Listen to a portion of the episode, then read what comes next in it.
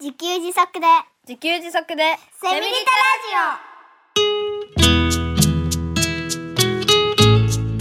タこの番組はパーマカルチャー研究所の三つくりゆうきが自給自足で幸せなセミリタイヤ生活を送る知恵をお届けします。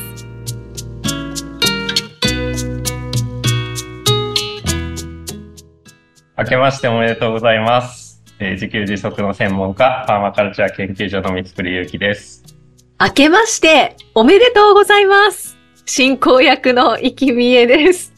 三つくりさん、今年もどうぞよろしくお願いいたします。はい。今年もよろしくお願いします。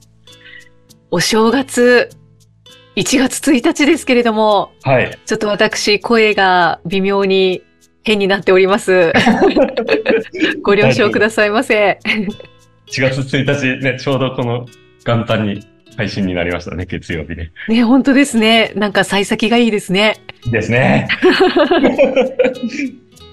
さてさて、昨年同様、1月はですね、新春特番月間としてお送りしてまいります。昨年は北海道からの新春特番をお届けしたんですけれども、今年はなんと沖縄に三つくりさんが行かれております。はい、そうなんです。はいというのもですね、沖縄には三つくりさんが開かれているパーマカルチャーオンラインスクールのスクール生だったり、えー講座の受講生の方が何名もいらっしゃるんですよね。ねえ、そうなんですよね。おかげさまでと言いますか。はい。あの、44回で紹介したパーマカルチャーオンラインスクールが、54回で仕事の時給講座の紹介をさせてもらったんですけど、まあありがたいことに全国からいろんな方が受講してくださってまして、うんでね、沖縄がね、なんかいっぱい いるんですよね。ねすごいですよね。で、その、ね、メンバーさん同士も沖縄県内で交流されているというでですね。で、なんか、まあそういう様子をね、SNS でたまに見たりもしてて、はい。あ、なんかね、その皆さんに沖縄でゲスト出演いただけたら嬉しいなと思って声をおかけしましたら、はい。運命に声をおかけしましたら皆さん快諾してくださいましたので、あ、じゃあ行く行くって言って、今回沖縄に来ております。はい。ですので、新春特番月間は、沖縄の、その、スクール生だったり、受講生の方が、次々とご出演されますので、はい。皆さんお楽しみにしていてくださいませ。すいません。はい。では、トップバッターは、今回と次回の2回にわたって、この方にご出演いただきます。ご挨拶をよろしくお願いいたします。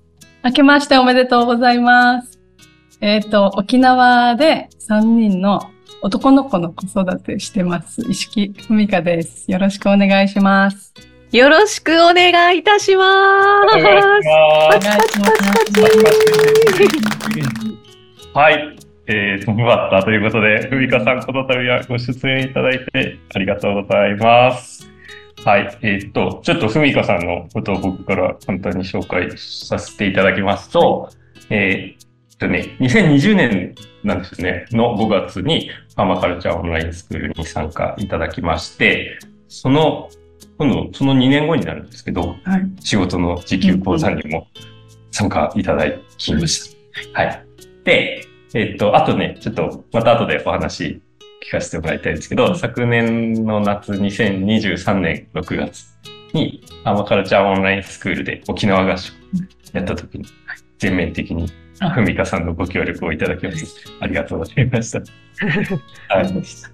で、まあ、どんな方かっていうか、まあ、なんか、なんかね、すごいほんわかした、めっちゃ優しい雰囲気の方なんですけど、で、なんかね、その人柄にこう引きつけられた人が、いつもなんかふみかさんの周りに集まってくるような感じでね、なんかふみかさんい、いつもなんか周りにいろんな人がい。る感じですよね。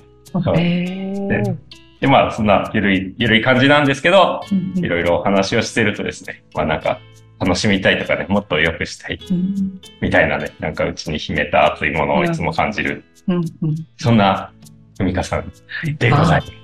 ああ、ありがとうございます。どんな方なのかが見えてまいりました。あの、三つくりさんがおっしゃってましたが、ふみかさんは2020年5月にうんパーマカルチャーオンラインスクールに参加されたということですけれども、うんえー参加しようと思ったきっかけは何だったんでしょうか、はい。えっと、2019年に、の冬頃に、あの、次男の産休に入ったんですけど、はい。えあその時は教員をしていまして、小学校の教員していまして、はい。その産休に入った時に、なんかこの働き方を変えたいって思ったんです。で、そこから自給自足の暮らしを目指したり、うんなんか自分が好きなことを仕事にして生きていきたいなと思って、なんかいろいろ調べてたら、ゆうきさんのコンポストトイレのブログの記事に出会いましへえ。た。はい。で、メルマガ講座にも、あの、その後、メルマガ講座を知って読んでたんですけど、で、それで、この講座の内容もそうですけど、ゆうきさんの生き方とか考え方とか、あとは、この、今の暮らしに至るまでのこの経緯とかにすごく共感して、なんか同じような状況だったので、ああ。で、そう、私もゆきさんみたいに自分の才能を見つけたいなとか、なんか才能を生かして生きていきたいなとか、うんあとは自給自足の暮らししてみたいなって思ったのがきっかけでした。ああ。産休に入ってから、なんかいろんな思いが出てきたんですね。あそう、そうですね。なんかそれまでは長男の子育てしながら働いてたんですけど、はい。すごいきつかったというか、やっぱ大疲れてたみたいで、産休入って1ヶ月ぐらいもうなんかずっとダラダラして、何もやる気が起きなかったんですよね。あこのままじゃやばいなと思って、はいはい。もうそこからそれがきっかけでした。ああ、そうなんですね。テスクールに参加されて、どんなことに挑戦されましたか？えっとですね、スクールのもう最初のパークがめちゃめちゃヘビーなんです。才能 ワークって言って、もうなんか今までの、生まれてから今までのその人生を振り返るんですけど。をかけて。で、夢中になってやってたこととか、好きなこととか、逆にすごい辛かったこととか大変なこととか、もうなんか感情が動いたことを全部こう、ノートにガーッと書き出して、うんそれで自分がこれが好きだとか、これをやりたいっていうのを見つけたっていうのが最初の、やっぱ挑戦っていうか最初にやったこと。で、その後、あの、自給自足に向けて太陽光発電したり、家庭菜園したり、あとは、なんかあの、電力会社に頼らずに生きてみたいと思って、はい冷蔵庫してみたりとか。いろいろしました。あの、何か必要なものが出てきたら、とりあえず自分で作ってみようっていう感じで、ええいろんなものを作りました。かなり挑戦されてますね。そうですね。あの時は、ね、あれ、ね、うんすごい、うん6ヶ月で、なんかめちゃめちゃいろんなことやってましたね。うん今言った太陽光発電でしょ。うん、いろいろし家庭。菜園を。うんうんあれ、家庭菜園は、なんか知り合いの土地を借り貸してもらったんでしたっけ？うちの夫のお父さんの畑が近くにあって、はい。それを貸してもらって、うん。畑を始めました。うんうんね、冷蔵庫なくし、あ そうそうあと車も、なんか、車手放してましたよね。車手放して、あの、自転車買ったんですけど、でもやっぱり車は必要でした。なので、今はあるんですけど、ああ。近くに行くときは自転車使ったり、うん。なんかちょっと車の比重は減りました。あの、一瞬。うん。でも今は車めっちゃ乗ってます。まあ手放してみてね、やっぱりこれは必要だあ、。そうですね。一回手放すっていうのがすごい。そうですね。一回やってみるっていう。そうですね。うん。水の自給してませんでした？ああ、そうですね。もう、受給したいんですって結城さんに言ったら、バケツ置いたらいいんですよって言われて、あの屋根の、うん。あの木下に雨の日にバケツを置いて、水の受給を。それは、お花とか植物にあげる水の自給ってことですか？そうですね。あははは散水用で終わっちゃったんですけど、でもまあ、これも水の自給かっていう。あ、だからね、やっぱりね、水の自給って、あの、結構やってみたい人がいて、うんで、いや、井戸掘るのかなとかね、うん。なんか、そんな、川の水引いてくるとか、あそこに確かに川あるけど、どうやるのかなって思う、思ったりするんですけど、うんもう、ハードルが高すぎるので、うんはい。バケツを屋根の下に置いとけば、勝手に雨水溜まりますので。これどうしようかなって、適当に巻けばいいって。まあ、だからね、あの、ハードルはどんどん下げて、はい。で、やああ、っていうことをお伝えしたら、すぐやってくださって。ああ、そう、行動力が終わりですね。あ、うん、なんかここに関しては行動力があるみたいで。ああ、ここに関しては。それ以外は結構腰が重たいタイプなんですけど、あそうなんですね。ああ、この分野だけ、この分野ってこのファーマカルチャーだ。とか自給自足とかの、はいはい。多分それがやりたかったんだろうなって今は思いますけど。うーん。あ、あと、あとね、僕があの、あの時思い出すと、うんえっと、Facebook もその時発信始めたんじゃないかそうですね。それでう、ん。なんかね、毎日ね、結構、料理料理が、まあ、ふみかさん得意なんですけど、うん毎日すごい美味しそうな料理、Facebook に上げてて、うんなんか本当に3人子育てしてるのかなっていうぐらい、毎日すごい写真が出てきて、どういうのはこの人はっていう写真の中に、太陽光発電始めましたとか、あの、家庭菜園これやってます。なんかこの人、どんな、どんなすごい人なんだろうっていう感じが Facebook からにじみ出てましたよね。ねえええ、その時仕事もされてたんですか？その時は育休中でした。あ育休でちょうど子育てに専念あ、あできた時期で、あ、はいはい。時間があったんですね。ああ、そっかそっか。仕事がない分すごいエネルギーを注げたんですね。そう、そうです、そうです。私、あの時は今に比べて、なんかパーマカルチャーに出会って、いや、なんだこの考え方はっていう感じであ、はい。なんか、すごい、なんて言うんだろ希望に燃えてた。う。そうそうそう、エネルギーがすっごい、そう、あった時期で。確かに確かに、こう、やり始めの時期だったということですね。そうですね。そんな感じでね、あの、スクール入って、いろんなことをやっていたんですが、まあなんか、スクールに参加して、うんなんか前後で変化したこととかってありますか？うんミカさん。はい、あります。あの、参加する前は、自分でなんか、好きなことを仕事にしたいと思ってたんですけど、何が自分が好きなのかっていうのが、よくわからなかったんです。よくわからないまま教員してたんですけど、スクールに参加して、自分が料理することだったり、なんか洋服作ることだったり、暮らしに必要なものを作ることが好きなんだっていうのに気づいて、で、そうですね、そう、やりたいこととか好きなことに、こう、確信を持てたっていうのが、あ一番大きかったなというか、ありがたいなって今考えても思います。で、その、うん。その気づいたこと、なんかそれを大切にしながら今、いろいろ人生の選択ができてるっていう、その時の状況と比べて、今全然その予想外のこの方向に自分の人生が動いてきてるっていうか、すごい抽象的ですけど、うんうん、あ変わりました。あの、人生。はい。予想外ですけど、楽しいというか、あそうですね。なんかこう、やりたい方向ということなんでしょうか？はい。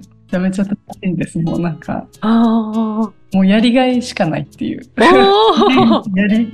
やりがいしかないっていう、っていう。感じです。最高ですね。なんか好きなことが分かったって、うんあれかな。あ、やっぱり才能発掘ですか？あ、そうですねあはいはい。才能発掘ですね。うんうんまあ多分料理も服を作るのも、うんまあ多分好きだったんじゃないかと思うんですけど、あ、そっか、だから才能発掘して、あ、やっぱり私これ好きだ、うんうんこれやっていいんだってあ思ったみたいな感じうですか？んそうですね。そうそう、そうなんです。あの、好きだけど、なんかやっぱ働くには、なんかそれを仕事にししてはいけないじゃないけど、なんだろ なんか好きなことがあっても、う。うん。いや、これは仕事にならない、これはお金を稼げないみたいなので。自分の中で却下していたものを、いや、別にやっていいんだよなって、暮らしの中でやっていいんだよなって思ったうん。うんそうそう。みたいな感じです。そうです、そうです。うんそれでも生きていけるんだっていうのを、そう、あの、教えてもらいました。ああ。才能発掘、もう皆さんにすごい影響ですよね。ですよね。あの、ゲストの方がもうことごとくおっしゃってるんです。才能発掘でした。それで好きなことが見つかってとか、うんあの、すごく変化しましたっていう方がはい多いんで、うんうんうんね。ね。そうそうそう。だからね、結局その自分の人生を振り返って、うん今までやってきたこととかって、なんかね、その人として一貫してるんでですよね、必ずね。あの、バラバラに見えることもね。うんだから、あの、僕よく言ってるのが、才能は過去に眠ってますっていうことを言っていて、うんあで、特に、特にちっちゃい頃やってたこととかって、もうなんか、そんな何も考えず、気づいたらやってることとかが多いので、うんそういうこととかも思い出したりすると、あもしかしてっていうのがね、うん分かってくるんですよね。あ。ああ。そうですか。いやー、大変化ですね、じゃあ。そうですね。三つさん、ふみかさんのスクールでのご様子はいかがでしたか？あ、ね、まあなんかね、そんな感じでね、うんあの、なんか、これ本当に半年間の出来事なのかなみたいな。すごいいろんなことやってて、なんか見てて面白かったですよね。うん。で、あの、ちょうどね、その時、その時にね、パーマカルチャー研究所のブログを書いてみませんかって、あの、うん僕だけが書くんじゃなくて、その、なんか興味ある人に書いてもらって、この、ブログ記事を、パーマカルチャー研究所のブログに載せるっていう企画をちょっとやったことがあって、はい。それで、ふみかさんがね、書いてくださったんですよね。うんうん、はい。うんうんで、えっとね、ちょっとタイトル忘れてたんですけど、うん沖縄ママの6ヶ月のパーマカルチャーの挑戦。うんあ、全然、全然タイトル。そんな感じですね。自給自足への挑戦みたいな。あ、そうそうそうそう。で、まあ、そんなことを書いてもらったら、なんか、さっきね、あの、冒頭にも教えてくださった感じで、なんか7項目ぐらいあったような気がしたんですけどね。うんうんうん 本当に半年でやったんだなって感じで。うんうんうんで、どんどんね、楽しそうにうんやっているのを見て、なんか僕もね、超嬉しくなりました。ねだからもう濃い6ヶ月を過ごされてたわけですよね。そうですね。もうとにかくなんかチャレンジ精神が旺盛でいらっしゃるんだろうなっていうのを感じます。うん。まあ、だから多分本当に好きだったんでしょうね。まあ今もだって、あの、ブログされてますけど、うん暮らしを作るっていうようなテーマにしてるじゃないですか。うんだから本当暮らしを作ることが好きだったんだろうな。うんあ、あとね、思い出したのは、ふみかさんのうん産休入る前うんが、すごいね、僕の働き方に被っていたんですようね。えーもう、もう超、超激務。超激務子育てしなきゃいけないから、なんか、保育園に預けてたんでしたっけ？うん。保育園に預けて、で、仕事終わったらお迎え行って、どどんな感じだったんでしたっけ？あれ。えっとですね、朝、まず、長男が起きる前に出勤しないといけなくて、え？学校にですか？あ、そうです。私がが出勤しないといけないから、まず朝、一緒にご飯食べれないとか、顔見れ、見ないまま朝出勤をして、あ、でも当時何歳？えっと、1長男は？歳、2歳ぐらいですね。ああ2歳ぐらいだったんですけど、あ、で、朝は3時、4時ぐらいに起きるんですよ。で、そこからその日の授業の準備をして、はい。で、朝ごはん作って、子供たちが朝、あ、子供、あの、長男が起きる前に学校行って、で、お迎えは、私の母にお願いをして、お迎えしてもらって、で、夕飯まで食べさせてもらって、そこに私がお迎えに行って、一緒にご飯食べさせてもらって、お家帰って寝る、みたいな、寝るだけ、みたいな感じで、それを毎日繰り返していたんです。うん大変でした。その話聞いて、もうなんか僕が、僕の時とすごい被ってて。苦しい、苦しい。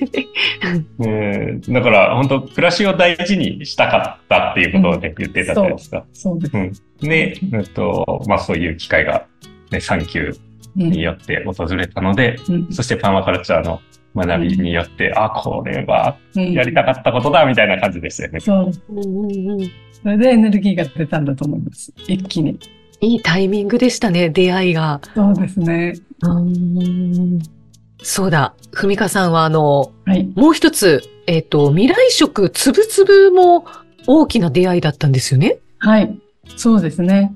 未来食つぶつぶって、あの、雑穀を使ったベジタリアン料理なんですけど、はい。それに出会う前は、すごい長男の離乳食とか作りながら、何をあげたらいいんだろうとか、なんかいろいろ調べて、あれもダメ、これもダメで食べるものがなくなっちゃったりとか、うん。何食べたらいいかすごい悩んで、一日中悩んでいたりとかしたんですけど、つぶつぶに出会って、何を食べたらいいかが分かって、もう今はあれですね、何を食べようかとか作ろうとか悩む時間もなくなったし、作る時間もだいぶ減ったし、あそれで好きなことにこの時間を使えるようになったうんのが、そう、っていうので大きな出会いでした。ああ、やっぱりそうですよね。あの、料理を作る時間って、一日の中で、うん。だって3回って考えると、しかも考える時間とかも含めると、結構必要ですもんね、時間が。そうですよね。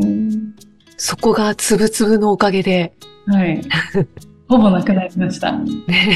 悩まなくなった。そう、悩まなくなった。うんしかも体にいいっていうので、そこもまたいいですよね。うん、そうですね。そうう、ん元気になりました。そうそう。ああ、えー名前が可愛いです。は 未来食つぶつぶ。未来食つぶつぶで悩まなく、料理に悩まなくうんなった。うんうん。なんか、どういう感じで悩まなくなるんでしょうかうんうん。ねあ、まあ、なんとなく聞いてて、うんあの、なんだろう、お母さんって、あの、うんうん。ふみかさん含めお母さんって、うんうん。この健康志向があって、うんまあ、とにかく子供にいいものを食べさせたい。うんうんでも、なんかこれ、これは何に悪いですっていう情報ばっかりだから、うん。あの、みんな、皆さん悩むのかなと思って。で、それで未来食通通はなんかその悩みを解消できるってことなんですかね。あ、そうです、そうです。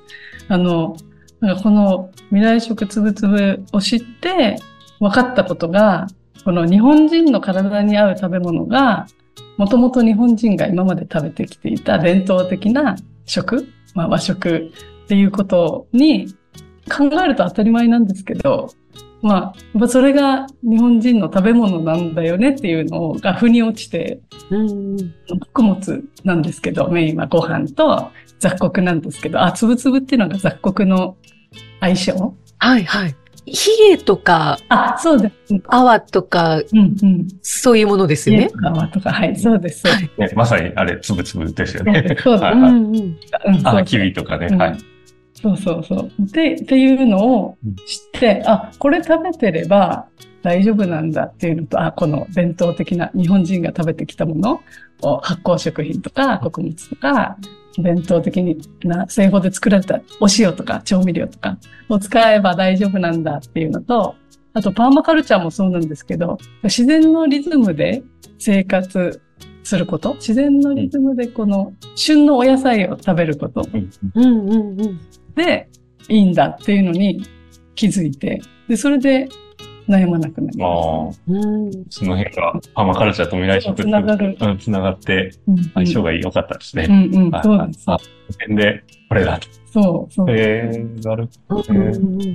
そしてですね、はいはい。えなんと、ふみかさんは、うん2021年の7月にですね、うん沖縄のうんテレビ番組に出演されたんですよね。まさかの。これまさかのすごいんですよ。すごいですね。そうどういうことだったのか教えてもらっていいそうですか私もめっちゃびっくりしたんですけど、なんかその、Facebook で料理のこととか、あの太陽光発電のこととか発信していたら、それをこの番組のディレクターさんが見てくれたみたいで、メッセンジャーでメッセージくれて出演してみますかってえ、こんな感じで来るんだ、みたいな。そうそえれで、本当ですね。いや、なんか、あのー嘘かなって最初思ったんですけど。詐欺が番組で喧嘩詐欺みたいな。そう。